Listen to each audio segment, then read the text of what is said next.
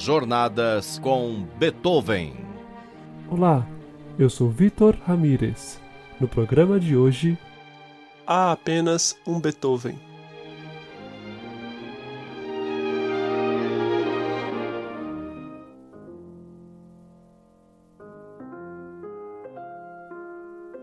No primeiro programa do mês de junho, mostramos o mal-estar crescente de Beethoven para com a corte vienense depois que ele terminou a Sinfonia Heroica, em 1803.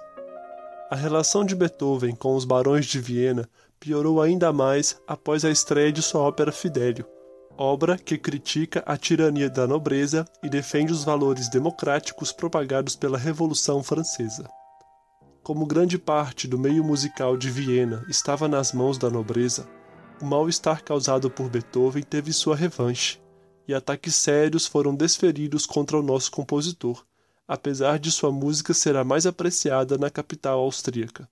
Esse conflito na relação de Beethoven para com a nobreza vienense atingiu seu ponto crítico entre os anos de 1806 e 1808, o período de sua vida que abordaremos neste programa.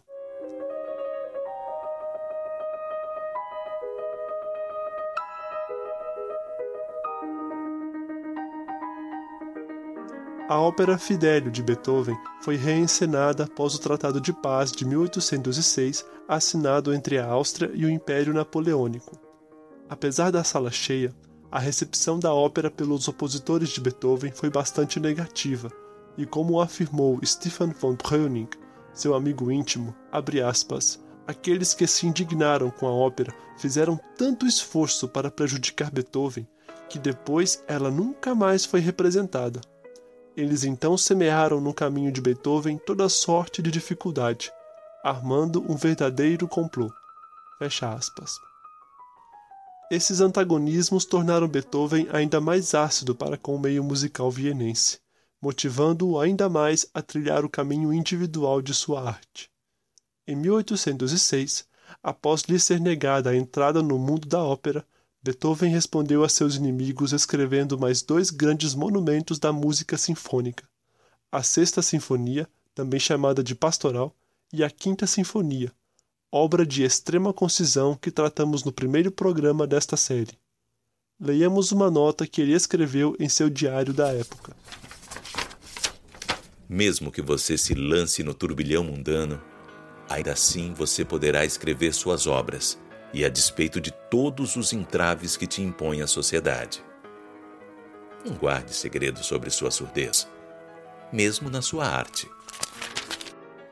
Conforme relata o casal de musicólogos Jean e Brigitte Masson, esse orgulho áspero de Beethoven se manifestou sobretudo na composição de seus quartetos Razumovsky, opus 59. Em certa ocasião, o violinista Radicati ficou escandalizado pelo caráter revolucionário desses quartetos, tendo declarado que eles não eram música.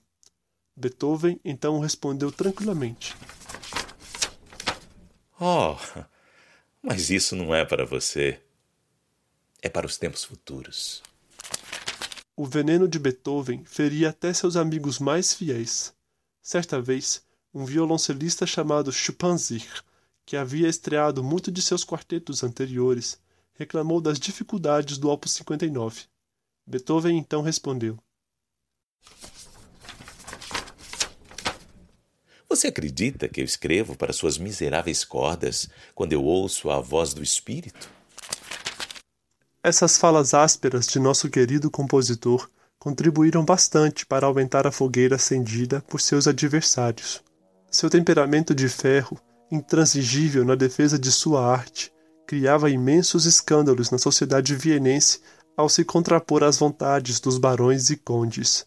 Afinal, esses nobres, ainda que admirassem muito a música de Beethoven, comportavam-se como se a Idade Média não tivesse acabado, e por isso reduziam o gênio musical da Sinfonia Heróica a um servo um pouco mais talentoso. No entanto, os novos tempos avançavam a tiros de canhão, e naquele começo do século XIX, as tropas de Napoleão derrubavam monarquias europeias milenares ao primeiro assalto. Em 1806, por exemplo, o Sacro Império Romano Germânico, fundado por Carlos Magno no ano 800, foi desfeito de uma só vez, após a avassaladora derrota da Áustria na Batalha de Austerlitz. Frente às conquistas de Napoleão, Beethoven não mais se subjugou aos desmandos do príncipe Lichnowsky e rompeu brutalmente os laços com ele, mesmo com esse nobre lhe pagando todos os sustentos do mês. Cruzando os testemunhos da época, sabemos que a briga aconteceu assim. Beethoven passou as férias de verão na mansão do príncipe Lichnowsky. Em certa ocasião, em que o Lichnowsky recebia visita, o compositor se retirou a seu quarto, enquanto o príncipe mostrava suas posses. Lichnowsky quis então mostrar Beethoven para seus visitantes, como se o compositor fosse mais uma das maravilhas de sua propriedade. Vendo que a porta de seu quarto estava trancada, o príncipe mandou arrombá-la e exigiu que Beethoven viesse tocar. Mas então o compositor saiu irado do quarto, e nas palavras de Ries, abre aspas, se não fosse pelo conde Oppersdorff e alguns outros, nós teríamos visto uma briga brutal, pois Beethoven havia empunhado uma cadeira e ia quebrá-la na cabeça do príncipe Lichnowsky. Fecha aspas. Como observa Maçã, Lichnowsky falou claramente a partir de seu suposto direito de nobre, e Beethoven respondeu com mais clareza ainda, segundo seus ideais democráticos. Esse comportamento de Beethoven foi uma ruptura drástica com uma relação social até então muito bem estabelecida. Pois se Beethoven quase matou um príncipe, 20 anos antes Mozart havia levado literalmente um chute na bunda, sendo expulso aos palavrões da corte de Salzburg. Na carta a seu pai, Mozart conta que foi embora sem dizer uma palavra, ainda que tremesse de raiva. Ameaçado de prisão pelo príncipe Lichnowsky devido a esse ato de insurgência, Beethoven fugiu rapidamente para Viena, partindo ainda no meio da noite. Logo ao chegar em sua casa, ele quebrou o busto do príncipe, terminando a cadeirada impedida por Oppersdorff. E isso não foi apenas um ato de raiva, mas uma atitude social muito consciente. Pouco antes de chegar em Viena, ele escreveu um recado para Lichnowsky. Príncipe, o que você é, o é por acaso e nascimento. Mas o que sou, sou através de mim. Príncipes existiram e ainda existirão aos milhares. Beethoven, há apenas um.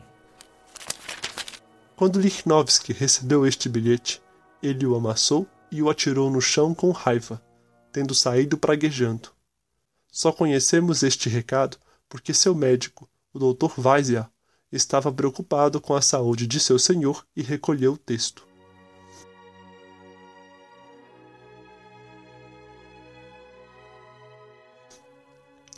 No entanto, Beethoven se comportava de maneira totalmente diferente junto aos seus amigos que foram capazes de apreciar sua música, reconhecendo o valor de seu trabalho leamos um relato do marido de Marie Bigot, uma incrível pianista muito amiga de Beethoven, e que ele visitou logo após o incidente com o príncipe Lichnowsky.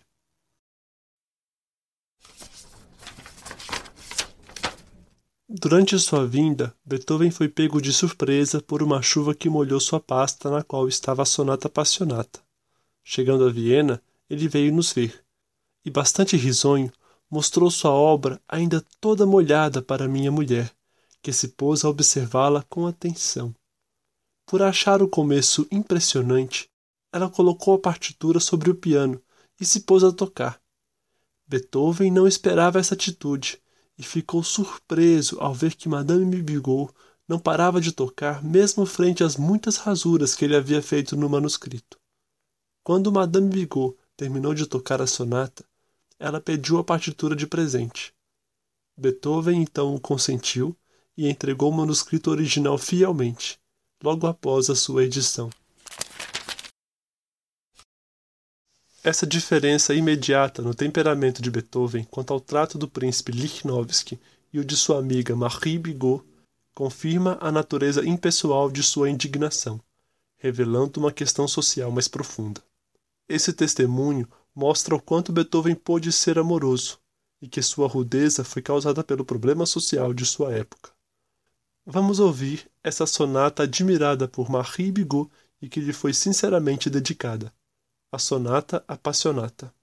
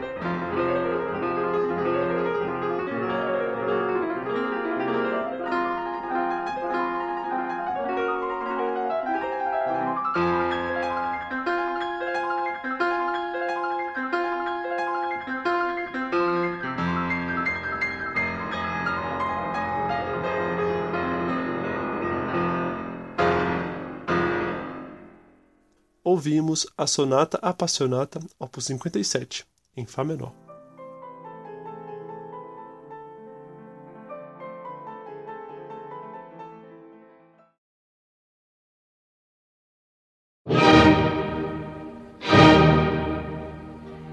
Jornadas com Beethoven.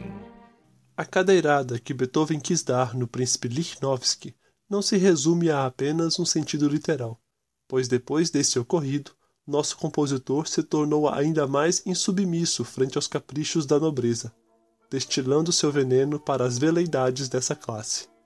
Seus inimigos de Viena o chamavam de, abre aspas, republicano e revolucionário, fecha aspas. Quando Beethoven teve como aluno o arquiduque Rodolfo, um importante membro da corte austríaca, eles disseram que, abre aspas, jamais ele deveria pisar na corte do imperador. Fecha aspas. Essa raiva contra Beethoven ultrapassava seu reconhecimento como artista e tinha causas essencialmente sociais e políticas, pois conforme relata Schindler, seu biógrafo, as opiniões políticas de Beethoven, seu caráter independente, seu amor por uma liberdade ilimitada não permitiam a ninguém esperar que ele pudesse se candidatar a uma corte real ou imperial, e ainda assim realizar seus deveres com uma exatidão e uma abnegação completas. Principalmente ele, que não amava a vida da corte e que detestava os cortesãos. Beethoven afirmou definitivamente seus ideais republicanos, que eram bastante escandalosos para a época, e se aceitou um ou outro aluno da nobreza, ele o fez pelas dificuldades financeiras que essa independência lhe custou. O arquiduque Rodolfo foi aceito nessas circunstâncias, e sobre ele Beethoven disse o seguinte: Por uma infeliz ligação com esse arqueduque, eu sou praticamente reduzido à mendicância. A intransigência de Beethoven para com os nobres estava tornando precária a sua situação material. Mas, mesmo dependendo das aulas que seu aluno Rodolfo lhe pagava, Beethoven continuou recusando todas as futilidades da nobreza. Leiamos o que conta Ries sobre essa situação. A etiqueta e tudo que ela traz consigo era totalmente desconhecida a Beethoven, e ele nunca quis aprendê-la. Pela sua maneira de ser, ele sempre causava um grande embaraço junto à corte do arquiduque Rodolfo. Em uma das aulas, Beethoven chegou muito mal-humorado ao arquiduque Rodolfo e lhe disse que, apesar do respeito que ele tinha pela sua pessoa, a observação estrita de todas as regras que lhe eram prescritas diariamente não era da sua responsabilidade.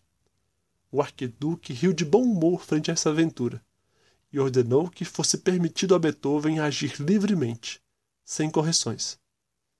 Essa ordem foi cumprida estritamente.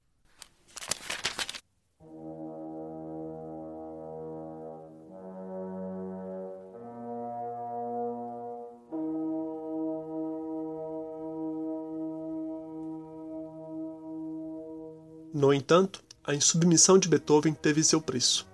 Beethoven ficou bastante pobre sem a bolsa do príncipe Lichnowsky, e por causa das intrigas de seus inimigos, não conseguia o bastante para sobreviver, mesmo aumentando sua carga de aulas. E isso influiu em sua produção, pois nesse ano de 1807, Beethoven não escreveu nenhuma sonata ou sinfonia, sendo sua única obra de maior porte a Missa número 1, sublinhando que o príncipe que a encomendou fez questão de depreciar a obra logo em sua estreia, a fim de humilhar Beethoven. Constrangido pelas dificuldades, a questão de Beethoven nessa época não era nem a arte e nem o amor. Era a sua manutenção financeira que estava seriamente comprometida pelas brigas com a aristocracia. Em 1807, Beethoven procurou outros meios para pagar suas contas. Ele estabeleceu contatos com editores de partituras e buscou meios de sua música ser vendida fora de Viena, em cidades como Paris, Londres ou até mesmo mais distantes.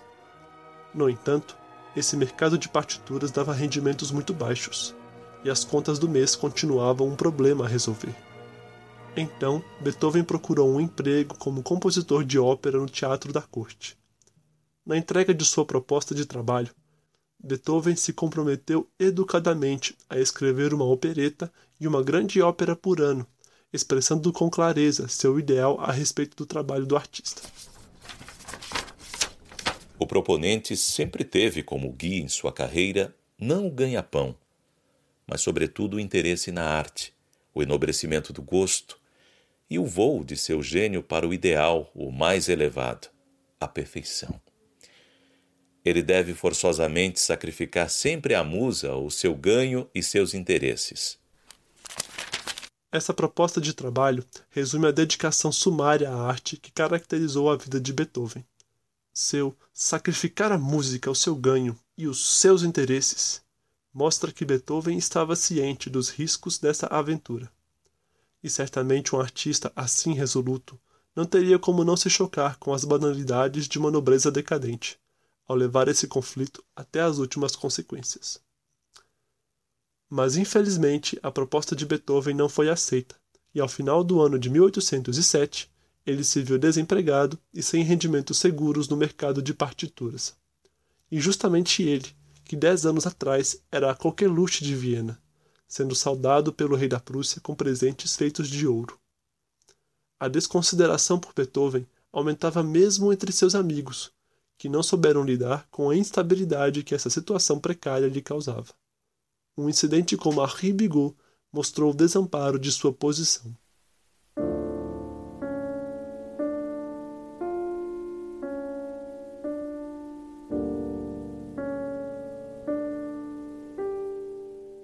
Como mostramos na primeira parte deste programa, a família Bigot era muito querida por Beethoven, porque Marie Bigot era uma pianista excepcional e uma entusiasta de sua música. Isolado e talvez sem nenhuma intenção galanteira, Beethoven convidou Marie Bigot para um passeio durante uma bela manhã de verão do ano de 1808. O bilhete era muito gentil e insistia que Marie viesse, pois, conforme escreveu Beethoven, não seria típico de uma mulher tão esclarecida e cultivada quanto Marie recusar meu convite. No entanto, esse bilhete foi enviado quando o esposo de Marie não estava em casa, e por isso foi interpretado como uma cantada. Houve então uma briga muito séria que destruiu essa amizade tão cara a Beethoven, e que era um dos seus poucos pontos de apoio nessa sociedade que ele denunciava. Para se desculpar pelo mal entendido, Beethoven escreveu uma longa carta de desculpas para o casal Bigot. O final desta carta mostra o desamparo em que se encontrava nosso compositor. Caro Bigot, cara Maria, jamais, jamais vós me vereis vil, pois desde a infância eu aprendi a amar a virtude e tudo que é belo e bom. Vós fizestes muito mal ao meu coração, algo que servirá apenas para fechar mais nossa amizade.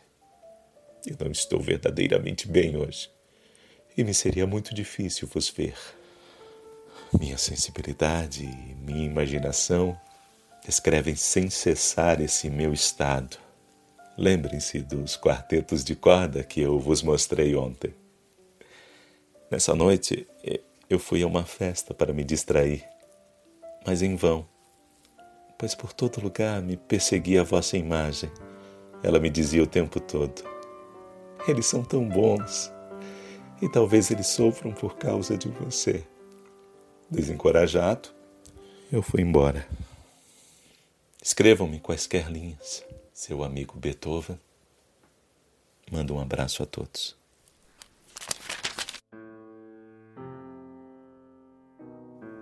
Depois desse incidente, a amizade entre Beethoven e o casal Bigot nunca mais retornou ao seu estado anterior. Em parte, isso é culpa do próprio Beethoven, que sempre se entregou com o máximo de intensidade em todas as suas relações afetivas. Ele sempre teve expectativas muito altas para com seus amigos, expectativas tão altas que muitas vezes não correspondiam à realidade e assim criavam fortes desapontamentos. Para Beethoven, a amizade era tudo ou nada. Pouco tempo depois, ele mesmo cuidou de fechar a relação com o casal Bigot. Ontem à tarde eu vos quis fazer uma visita. Mas eu me lembrei há tempo que vós não se encontravam em casa nos sábados. Então eu compreendi que eu vos visitaria sempre, ou jamais. Eu ainda não sei qual dessas possibilidades escolherei, mas eu penso que será a última. E que ela me evitará de uma vez por todas a necessidade de vos ver. O desassossego afetivo e a instabilidade financeira afetaram a saúde de Beethoven. Dores nos olhos e na cabeça, e afecções no sistema respiratório e no digestivo eram um pano de fundo da vida criativa de nosso compositor. Segundo seu amigo Stefan von Breuning, Beethoven quase perdeu um dedo por causa de uma infecção na mão. Ele escapou a um mal que, junto de sua surdez, teria impedido completamente as veias de seu bom humor, mesmo ele sendo muito raro ultimamente.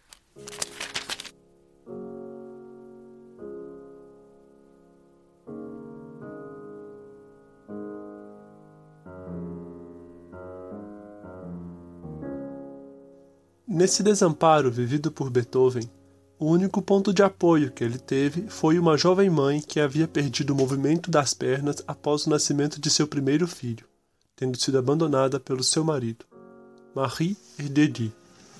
A aguda inteligência musical, a habilidade ao piano e o coração fraterno de Erdedi ganharam a amizade de Beethoven, e em 1808 ele mudou-se para sua casa. Beethoven se tornou um amigo bastante íntimo de Erdedi, tendo dedicado a ela os dois trios Opus 70 e as sonatas para piano e violoncelo Opus 102. Tal era o carinho de Beethoven que em suas cartas ele lhe escrevia: Querida, querida, querida, querida, querida. Apesar de Erdedi reconhecer a grandeza de Beethoven e de ambos terem uma amizade bastante íntima, eles não chegaram a ter relações afetivas mais sérias, pois nessa mesma época Erdedi era namorada do professor de música de seus filhos. No entanto, Beethoven encontrou um refúgio emocional junto a Erdedi. Leemos um relato que Reichstadt escreveu depois de sua visita ao compositor. Finalmente eu fui respondido pelo excelente Beethoven e o pude visitar. Ah, custou-me muito saber onde ele morava, porque os seus vizinhos não sabiam do seu endereço. Finalmente eu o encontrei em uma grande casa, deserta e isolada.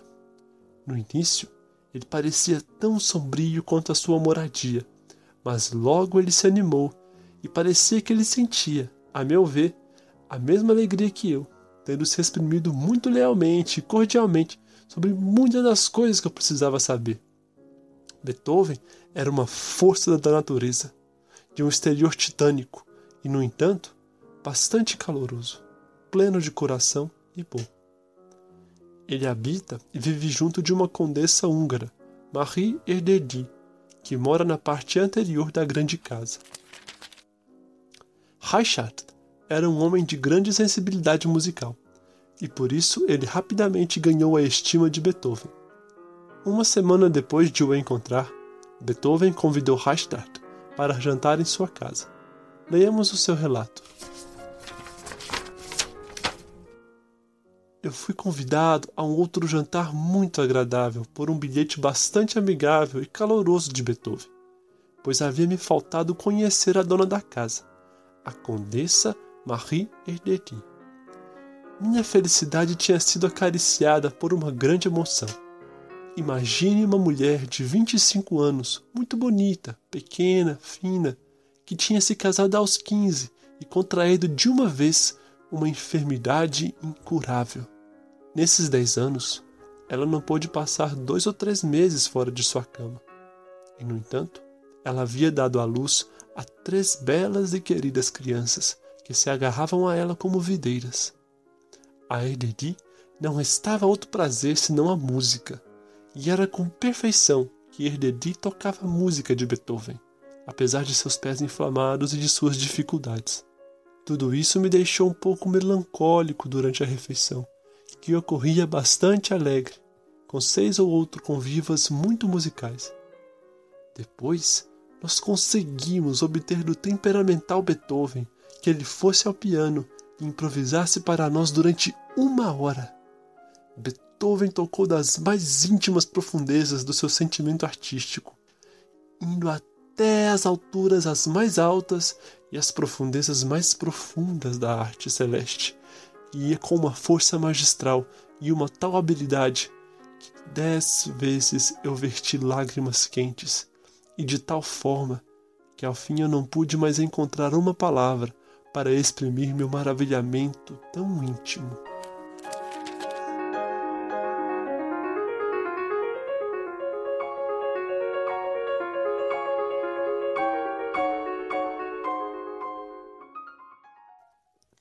A alegria desse relato testemunha um alento que Beethoven encontrou junto de Marie Erdedi.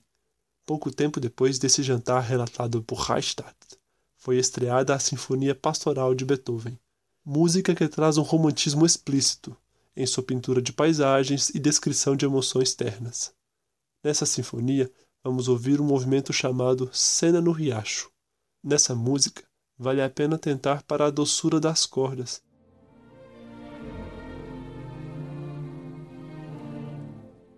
e a ternura geral de seu discurso, que se desenrola com a tranquilidade de um curso de rio manso.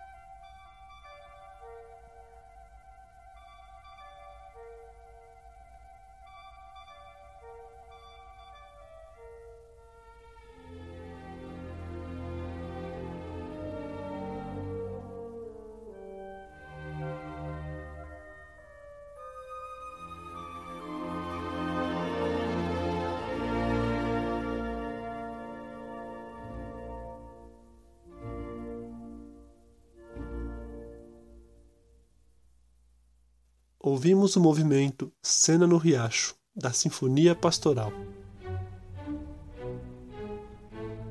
O ambiente caloroso na casa de Marie Edredi era um pouco falso, afinal ela era uma condessa frágil, incapaz de se opor a uma sociedade que excluía Beethoven. De outro lado, a situação de Beethoven era cada vez mais precária e insatisfatória por causa das intrigas que seus opositores armavam.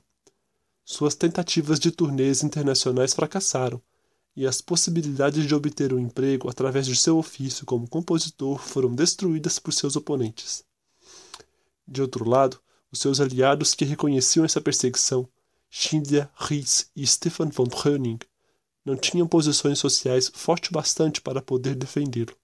Fragilizado e excluído, posto à mercê de seus inimigos, Beethoven cogitou seriamente partir de Viena, e uma proposta de trabalho no oeste alemão quase o fez abandonar a cidade.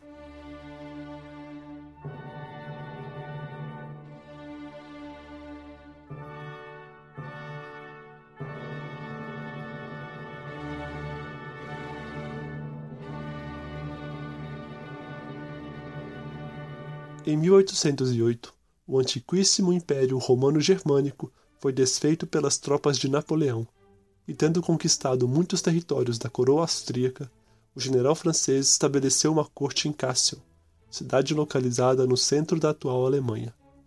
Essa corte, chamada de Reino de Westfália, tinha a função de gerenciar os territórios germânicos a fim de submetê-los à vontade de Napoleão e para isso deveria contar com o maior número possível de personalidades alemãs e austríacas. Beethoven foi imediatamente sugerido para ocupar o cargo de compositor da corte de Westfália por causa de sua defesa dos ideais da Revolução Francesa. No entanto, nosso compositor relutava em aceitar esse cargo, pois sabia que Napoleão não era um libertador dos povos oprimidos, e sim um homem sedento de poder que buscava se tornar o imperador. Leemos a opinião de Beethoven acerca das conquistas napoleônicas em uma carta escrita para seu amigo francês Camille Pleyel em abril de 1807. Meu caro Camillus, assim era nomeado, se eu não me engano, o romano que expulsou de Roma os malvados gauleses.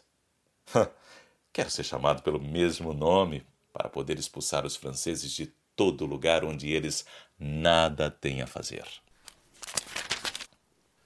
Essa carta mostra que Beethoven sabia da gana de Napoleão em se tornar um César, construindo um novo império romano a partir de Paris. Opondo-se a essa sede de poder, Beethoven defendeu a causa germânica, ainda que o feudalismo dessa região fosse contra seus ideais republicanos. No entanto, a fome e o desprezo o rondavam, e apesar de seu desgosto em aceitar a proposta, Beethoven escreveu a um amigo Que bom que fui solicitado para ser o mestre de capela do rei de Westfália. E bem pode ser que eu aceite este chamado. Frente aos dois últimos anos de dificuldades materiais, Beethoven capitulou e aceitou o posto, renunciando ao seu patriotismo e à sua independência. Leiamos uma carta que Beethoven escreveu a seu editor em 7 de janeiro de 1809. Enfim, eu fui constrangido pelas intrigas, pela perseguição e baixezas de toda a natureza, a partir da única pátria alemã que ainda nos resta.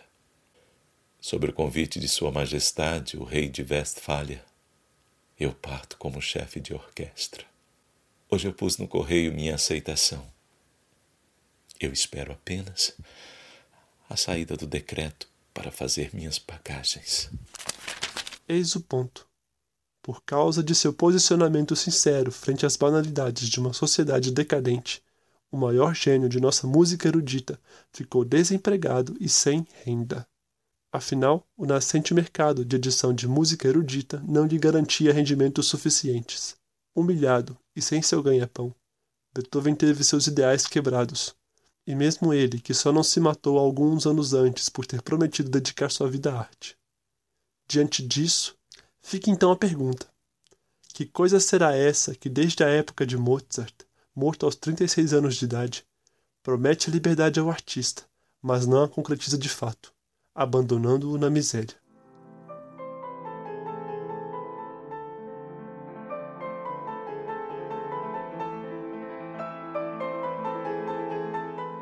Roteiro, montagem e apresentação: Vitor Ramírez. Revisão: Gustavo Xavier.